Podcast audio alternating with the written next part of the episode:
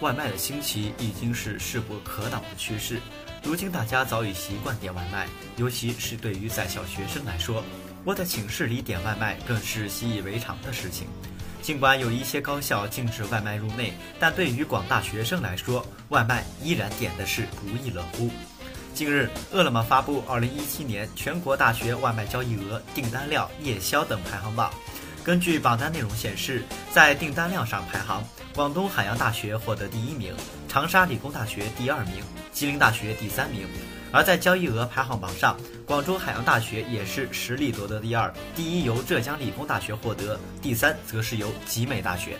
除此之外，饿了么还统计全国大学夜宵排行前三名，分别是浙江理工、福州大学和福建医科大学。那么问题来了，你的高校上榜了吗？有趣的是，针对该榜单，有机智的网友表示，这某种程度上也反映了高校食堂的难吃程度。工商资料显示，饿了么前身是上海拉扎斯科技信息有限公司，公司成立于二零零九年四月，二零一一年注册成立拉扎斯网络科技上海有限公司，成为饿了么的主体母公司。二零一七年八月二十四日，饿了么正式宣布收购百度外卖，改变了此前外卖行业三足鼎立的局面。从而变成饿了么和美团外卖两家相争的局面。